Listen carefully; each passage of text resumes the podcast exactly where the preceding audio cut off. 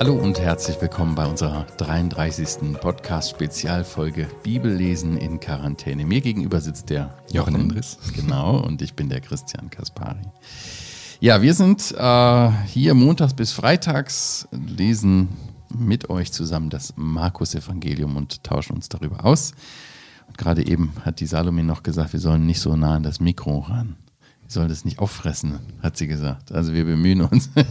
ein bisschen mehr Abstand. Ja, habt Geduld mit uns. Das ist ja hier alles aufgenommen, so wie wir sprechen. Das wird ja, ja quasi live, kann man nicht sagen. Nee, live wir machen, haben kein Drehbuch. Wir haben kein Drehbuch, wir machen uns auch nicht hinterher viel Arbeit damit. Es ist schon eine Menge, aber ja. Ja, wir sind heute im Markus-Evangelium, Kapitel 8, ab Vers 22 bis 30. Ich lese den Text. Und sie kommen nach Bethsaida und sie bringen ihm einen Blinden und bitten ihn, dass er ihn anrühre. Und er fasste den Blinden bei der Hand und führte ihn aus dem Dorf hinaus. Und als er in seine Augen gespien und ihm die Hände aufgelegt hatte, fragte er ihn, siehst du etwas?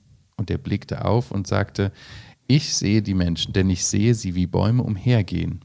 Dann legte er wieder die Hände auf seine Augen und er sah deutlich und er war wiederhergestellt und sah alles klar.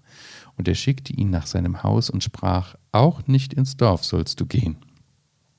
Und Jesus und seine Jünger gingen hinaus in die Dörfer von Caesarea Philippi.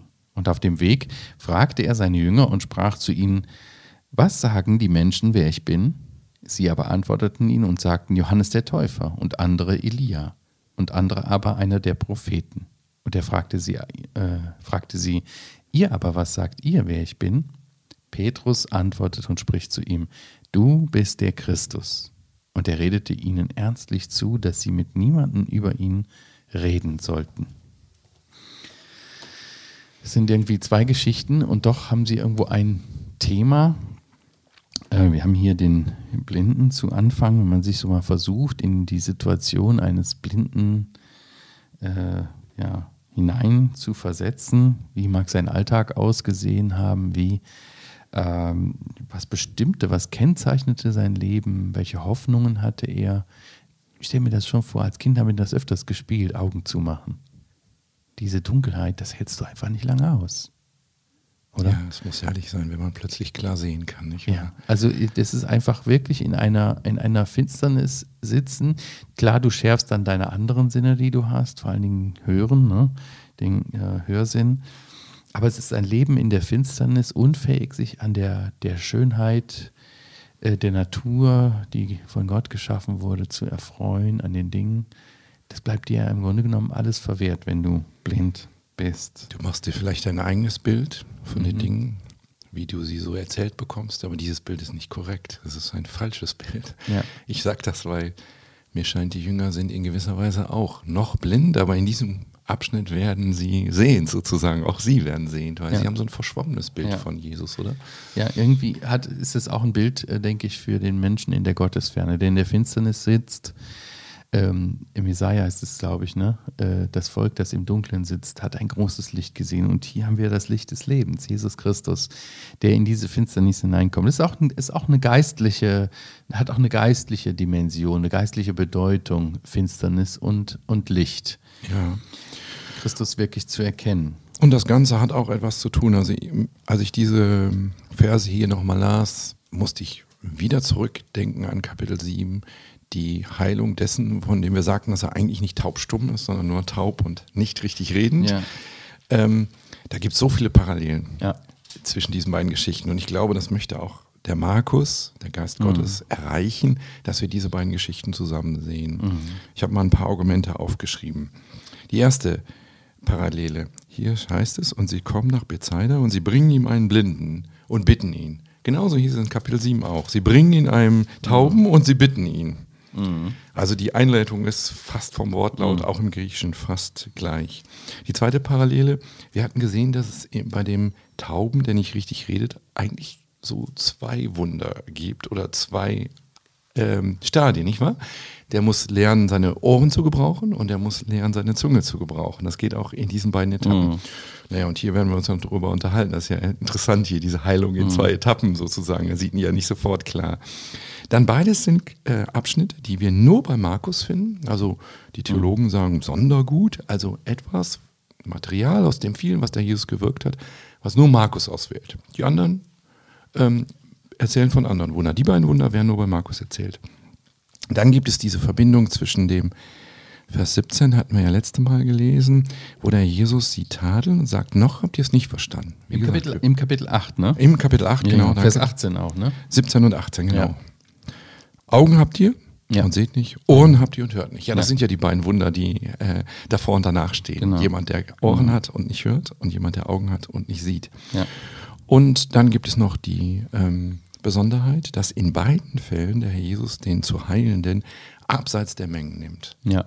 Ja. Nimmt ihn besonders, ja. Also ich glaube, das soll uns hier zeigen, die beiden Geschichten gehören zusammen und wir sollten sie auch als Zeichen nehmen für das, was in den Jüngern passiert. Wir haben ja gesehen, die Jünger müssen verstehen. Sie haben noch nicht verstanden. Und zu verstehen gehört hören, richtig reden und natürlich auch das richtige Bild haben, richtig sehen. Ähm, Ja. Wie geht die Heilung hier von sich, äh, vor sich, wenn man sich das anschaut? Jesus nimmt äh, den Mann bei der Hand, führt ihn aus dem Dorf heraus, nimmt ihn extra, hast du ja äh, schon gesagt. Dann spuckt ihm Jesus in seine Augen. ja, Das ist jetzt nicht unbedingt sehensfördernd, genau. oder? Und wieder eine Handlung, wo man sagt, ja, der Jesus hätte doch auch anders heilen können. Also, Also, also so unästhetisch. irgendwie. Und das meinte ich mit diesem so persönlich, nicht wahr? Wie bei dem Tauben, Ja. wo er die Finger in die Ohren legt Ja. und auch Ja, seinen ja, Speichel ja. nimmt und auf die Zunge tut. Ja. Und so macht er es hier, seinen Speichel aus dem Mund vermutlich und Ja. seinen befeuchteten Finger legt, legt er ihm die, die Augen. legt ihm die, äh, die Hände auch auf. Ne? Auch Legt die das, Hände auf, diese genau. persönliche Berührung Genau. ist ja auch für den Blinden sehr, sehr wichtig. Ja, Und es bedeutet eine Identifikation. Ich bin da, ich bin dir nah. ja. Ne? ja. Und wirklich dieses, sich in die Lage desjenigen zu versetzen, der noch nicht sieht. Mhm. Ich glaube, das ist etwas, was wir uns auch immer wieder in unserer Evangelisationsbemühung auf die Fahne schreiben müssen.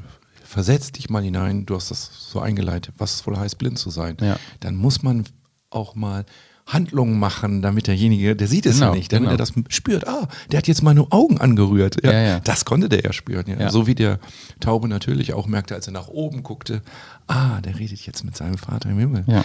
Das sind so diese Feinheiten, die man da sieht, aber wo man sieht einfach, der Herr äh, ist wirklich ganz individuell mit seinem Gegenüber. Er geht auf ihn ein und das zeigt auch, ich erinnere mich da immer dran, wie es im, im Titusbrief heißt, es, äh, als die Retterliebe Gottes erschien.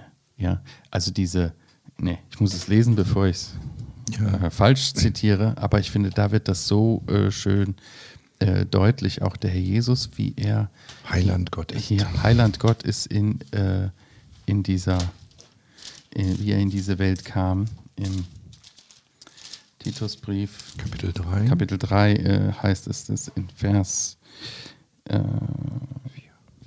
4, 5 Jahre, Genau. als aber die Güte und die Menschenliebe unseres Rettergottes erschien, rettete er uns nicht aus Werken, die in Gerechtigkeit verbracht wir getan hätten, sondern nach seiner Barmherzigkeit.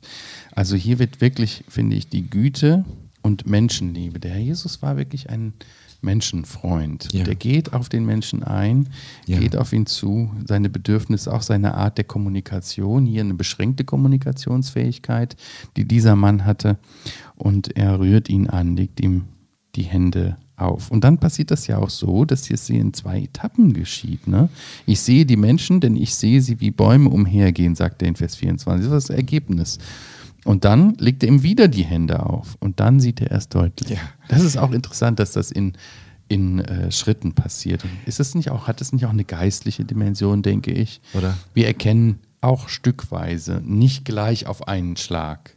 Also ich glaube, mit unseren Zuhörern sind wir uns einig, dass der Jesus auch auf einen Schlag das hätte machen können. Ich Natürlich. war- wer auf einen Schlag sagen kann, deine Ja. Tochter, die ist von den bösen Geistern befreit, ja, die, der kann auch auf einen Schlag Hände auflegen und Ja. der Mensch wird sofort. Aber ich glaube, wir werden so richtig lebendig mit reingenommen. Mhm. Ne?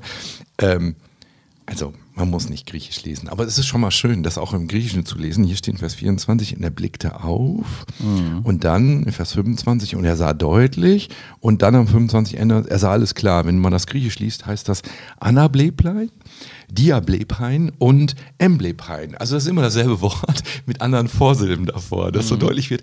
Siehst du, Etappe für Etappe. Er sieht, er, er macht die Augen auf, er sieht was und jetzt sieht er klar. Ja? Und das ist so schön, denke ich. Das nimmt uns mit hinein ja, in Entwicklungen, die ich denke bei uns auch sind, oder? Ja. Mal ja. sehen wir was, wir haben schon mal die Augen ja. aufgetan, aber dann sehen wir klarer und dann sehen wir noch klarer. Jetzt, mhm. boah. Denn es geht ja auch, das geht ja in unser zweiter Abschnitt darum, Christus wirklich zu erkennen. Und wenn wir das äh, geistlich äh, sehen, also in die geistliche Ebene äh, deuten, dann heißt es ja auch, dass der, der Glaube erkennt, aber erkennt auch, also Glaube ist dynamisch. Das ist eine Entwicklung. Das ist nicht gleich, ah, jetzt habe ich mich begehrt, jetzt habe ich alles verstanden. Ja, sondern durch die Beschäftigung mit dem Wort Gottes, durch das Wirken des Geistes Gottes, durch das Reden, äh, durch, durch Predigten, dass ich äh, äh, das höre, dass Menschen mir das auslegen und verständlich geben und so weiter, erkenne ich immer weiter. Wir hatten das mal ganz am Anfang, äh, dass es auch ein, ein, Zeichen des Gerichts ist, wenn wir äh, weniger oder gar nichts erkennen mehr. Ne? Genau, wenn ja. das noch genommen wird. Und ich meine, wir müssen beides sehen. Wir müssen sehen, dass es eine Heilung gibt auf den Moment. Mhm. Das ist, wenn jemand wirklich zum Glauben kommt, die Wiedergeburt erlebt. Du hast den Vers aus Titus gelesen. Aber dass es eben auch diese Entwicklung gibt, dass man sagen muss, mein Glaube muss wachsen, meine mhm. Erkenntnis von Gott muss wachsen. Und das ist nicht am, im ersten Moment null direkt mhm. auf 100, sondern mhm. ja, wir alle dürfen zunehmen, wir dürfen immer klarer sehen. Ja, also dass Menschen nicht nur physisch blind sind, sondern es gibt auch eine, ja, eine Blindheit auf ganz unterschiedlichen äh, Ebenen. Ähm, viele Zeitgenossen hier, wir haben das immer wieder gesehen bei den Pharisäern, bei den Schriftgelehrten, die waren blind. Die waren physisch sehend, aber die waren doch blind in dem, was das Erkennen von Christus betrifft. Und wenn wir unseren nächsten Abschnitt nochmal anschauen, ab Vers 27, da sehen wir ja, dass der Herr mit seinen Jüngern äh, hinausgeht in die Dörfer von Caesarea Philippi und auf dem Weg fragt er so, das scheint so ganz nebenbei so geläufig zu sein, ja, seine Jünger, was sagen denn die Menschen so, wer ich bin? Ich meine, auch interessant, dass er das fragt. Hätte er, er wusste das ja eh, was die Leute denken. Ich meine, er ist der Sohn Gottes, er weiß das ja. Warum fragt er sie? Vielleicht fragt er sie auch, weil wer fragt, der führt, sagt man so. Und der Herr Jesus wir sehen das öfters, dass Gott fragt, schon im, schon im Garten Eden, ne?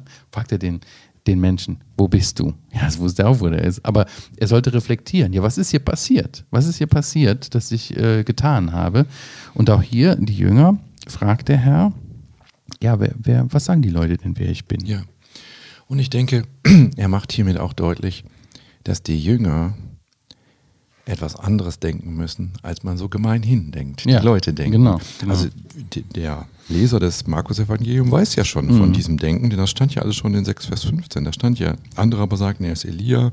Also da hatten wir ja gelesen von Herodes, der denkt, er wäre der wiederauferstandene Jonas der Täufer. Mhm. Genau dieselben Personen werden mhm. da schon genannt. Elia, ja. andere Propheten. Ja, ja. Und jetzt ist die Frage, unterscheidest du dich, Petrus und die anderen elf Jünger, unterscheidest du dich von der allgemeinen Meinung? Die allgemeine Meinung ist, na, vielleicht ist er Elia, vielleicht ist er Jeremia, mhm.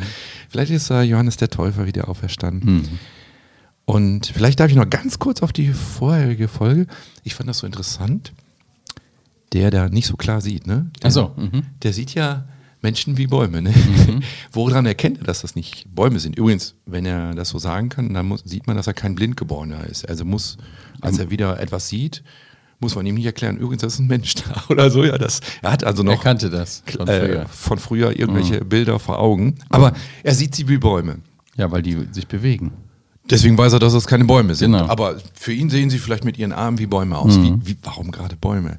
Ich weiß nicht, ob es richtig ist. Aber ich denke da immer an dieses bekannte Beispiel aus Daniel, wo der Nebukadnezar träumt. Mhm. Und dann wird ihm gesagt, mhm. er träumt von einem großen Baum. Ja. Einen riesigen Baum, imposant ja. und so weiter. Und dann wird gesagt, dieser Baum, Nebukadnezar, bist du.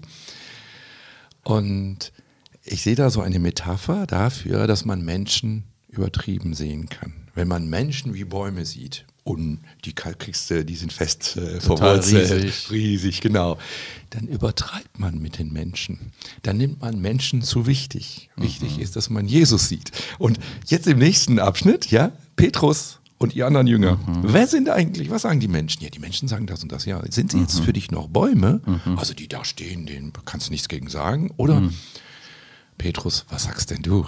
Oder was sagt ihr denn, wer ich bin? Mhm. Und das ist, denke ich, eine ganz, ganz, ganz wichtige Frage. Also ich zitiere diesen Abschnitt oft, dass ich sage, okay, wir haben jetzt alles durch, was die Menschen so über Jesus denken. Manche halten ihn für einen wichtigen Propheten, manche halten ihn für einen ganz netten Menschen, der ganz moralisch gute Dinge gesagt hat und so weiter. Also das haben wir alles durch ihn. Was denkst du? Was denkst darauf kommt es an. Darauf kommt es an. Und im Grunde genommen wiederholt sich ja die Geschichte. Auch heute denken die Menschen über Jesus alles Mögliche. Ja. Aber es geht darum, Christus zu erkennen. Und äh, Petrus tut das hier, ne? Also, ja, seine Antwort ist doch wunderbar, oder? Absolut. Du bist der Christus. Das ist ein Bekenntnis. Das ist ein Bekenntnis des Petrus hier, der Christus. Was, Was heißt Christus? Ja. Wolltest du gerade fragen? Ich wollte dich fragen, ja, genau. Was heißt denn Christus? Ja, der hat bestimmt Messias gesagt. Ich mhm. wollte in der Sprache ja Hebräisch. Ja. Christus ist nur die Übersetzung des Messias, also mhm. der Gesalbte. Der, der, Gesalbte. der, den Gott angekündigt habe, ich salbe jemanden mhm. mit meinem Geist und der wird alles so tun, wie ich es will. Ja. Er ist der König dieses Reiches. Ja, ist auch gesalbt als König, genau. Ja. Aber hier im Markus-Evangelium haben wir ja auch in besonderer Weise den, den Menschen, den Diener vor Augen. Genau. Deswegen ist interessant, dass, äh, dass es in den anderen Evangelien, im Lukas-Evangelium zum Beispiel, auch anders heißt. Ne? Genau. Ich hatte so an Markus Zusatz. gedacht, aber Markus. Markus sind wir ja. Matthäus. Äh, Matthäus. Danke. Matthäus 16, 16, da ja. heißt es, du bist der Christus, der Sohn des lebendigen Gottes. Genau. Übrigens, das ist ja kein Widerspruch, nochmal auch für unsere Zuhörer. Mhm. Nein, die Evangelisten nehmen sich heraus, bestimmte Aspekte mhm. nur zu betonen. Markus ist hier wichtig, den Aspekt des Christus zu betonen. Aber in Wirklichkeit, tatsächlich hat ausführlich Petrus gesagt, wie du sagst, in Lukas mhm. wird es auch gesagt, du bist der Sohn Gottes. Und das beides müssen wir festhalten. Er ist der Messias, der Verheißene, ähm, von, von äh, der Jungfrau geborene mhm. Mensch, der den Geist Gottes haben würde. Und das andere, er ist der Sohn Gottes. Und nur so kommt es überein. Aber Markus will uns hier dieses eine sagen. Du bist der Christus. Ja. Und dann sagt er ihnen, redet ernstlich zu ihnen, dass sie es niemandem sagen sollen, also niemanden über ihn reden sollten. Also diese, diese, ja, diese Offenbarung, die sie hier, die Petrus hier hatte, das war ja auch nicht auf, auf seinem Mist gewachsen, wenn ich das mal so sagen darf, sondern Gott hat es ihm eingegeben. Gott hat ihm die Erkenntnis darüber gegeben, dass er doch äh, der Christus ist, dass dieser Jesus, dieser Mensch, der da vor ihm steht, wirklich der Messias ist. Aber er gebietet ihnen das ernstlich nicht darüber zu sprechen. In dem nächsten Abschnitt, der noch vor uns liegt, äh, sehen wir das auch, dass der Herr ihnen äh, etwas offenbart. Ähm, wo 9, sie nicht, 9. Genau, wo sie nicht drüber reden sollten, bis es äh, geschehen, geschehen wird. Ja. Vielleicht nochmal zurück zu der Frage, wie wichtig ist es denn überhaupt, Christus zu erkennen? Wie wichtig ist es für den Menschen, du hast es eben gesagt, das ist doch eigentlich die zentrale Frage für jeden, auch für, auch für euch, auch für dich, der du das zuschaust. Wer ist für dich Jesus Christus? Ist er einfach nur ein Mensch? Einfach ein Prophet, so wie die Leute das ja auch sagen? Oder ist er wirklich der Christus? Ist er wirklich der Messias? Ist er wirklich der persönliche Retter und Herr des Lebens, des eigenen Lebens? Darauf kommt es doch an. Ne? Ich dachte an Johannes 17, Vers 3. Das ist auch für mich, denke ich, da so ein Schlüsselvers. Mhm. Über das ewige Leben. Wenn wir mal aufschlagen, äh, was der wie bin ich heute nicht so schnell mit meiner Bibelaufschlagerei? So, äh, Johannes 17, Vers 3, da ist es dies, aber ist das ewige Leben, dass sie dich, den allein wahren Gott und den du gesandt hast, Jesus Christus erkennen. Das ist das ewige Leben. Also wenn wir darüber nachdenken, wie man das ewige Leben bekommt, wie man Leben aus Gott bekommt, dann muss man Christus erkennen. Er ist der Schlüssel. Oder Kapitel 20, 31, auch im Johannes. Dies aber sind, ist geschrieben worden, damit ihr glaubt, dass Jesus der Christus ist, der Messias ja. ist, der Sohn Gottes und damit ihr durch den Glauben Leben habt in seinem Namen. Ja, ja das ist wirklich die entscheidende Frage und auf die, die richtige Antwort kommen wir eben nicht durch eigenes Sehen, sondern da muss, ja. wie das vorherige Wunder deutlich macht, da muss Gott eingreifen und uns die Augen öffnen. Ja. Aber Augen öffnen sind zum Beispiel Wunder, ist zum Beispiel die Bibel, wo ja. immer das alles beschrieben ist und jetzt erfüllt es sich. Wir haben das ja gesehen. Sie durften, sie durften nach diesem Zeichen suchen. Werden denn wirklich Blinde sehen? Werden wirklich Taube hören? Ja, sie werden. Ja, und dann ist es eigentlich auch einfach. Auf ja. andererseits, wie das Petrus hier sagt, du bist der Christus. Ja, mhm. eindeutig. Du bist er. Weil du erfüllst, was die Schrift sagt. Und sehen bedeutet ja auch Licht zu erkennen. Auch wenn wir das hier auf geistlicher Ebene sehen, dann heißt es auch, geistlich zu sehen heißt Christus zu erkennen, der das Licht ist. Das Licht des Lebens ist. Und äh, das kann man nur im Glauben ergreifen. Ne? Ja. Und das zeigt sich auch, wie wir schon gesagt haben, dass das eine dynamische Sache ist. Und andererseits, haben wir noch was Zeit? Ja. Gut. Und andererseits eben auch immer wieder dieser Aspekt, bitte versteht das nicht miss. Denkt jetzt nicht, jetzt ist ja der Messias, der König da und jetzt wird das Königreich kommen. Ja. Davon hatte er schon gesprochen, dass das nicht so kommen wird, wie Sie denken, dass es ganz klein anfängt ja. und dass es später erst groß werden würde. Und deswegen hier in Vers 30 dieses Erbgebot, ihn ernstlich, er redete ernstlich, er wird sie wirklich richtig ermahnt, äh, darüber nicht zu reden. Warum? Weil sonst würden die Leute denken, ja super, da ist der König, dann ist ja alles in Ordnung. Nein, es musste vorher noch etwas geschehen. Das wird er Ihnen jetzt in dem nächsten Abschnitt sehr deutlich machen, dass vorher noch etwas ganz Wichtiges geschehen muss, ja. bevor überhaupt von herrlichem Gottesreich die Rede sein kann, mhm. wo Christus herrscht und alles mhm. wunderbar ist. Mhm. Es würde vorher noch genau das Gegenteil fast passieren, was sie erwarteten. Mhm. Deswegen eben auch, und du hast das gesagt, auch in Kapitel 9, Vers 9 nochmal, erzählt darüber nicht. Es gibt einen Moment, wo darüber erzählt werden darf. Dann ist aber das geschehen, was er im nächsten Abschnitt ankündigt. Genau, da kommen wir noch hin. Das nehmen wir jetzt genau. nochmal nicht vorweg, lieber Jochen. Oh ja. Gut. Ich ja, habe ja die Spannung gehalten. Ja, genau. Wir sind damit am Ende angekommen. Vielen Dank fürs Zuschauen, fürs Zuhören. Gerne kannst du uns weiterempfehlen oder deine oder und deine Fragen uns stellen, Anmerkungen, Reaktionen, wir, Kommentare sind wir sehr dankbar für. Ja, wir sagen Tschüss an dieser Stelle, bis zum nächsten Mal. Tschüss.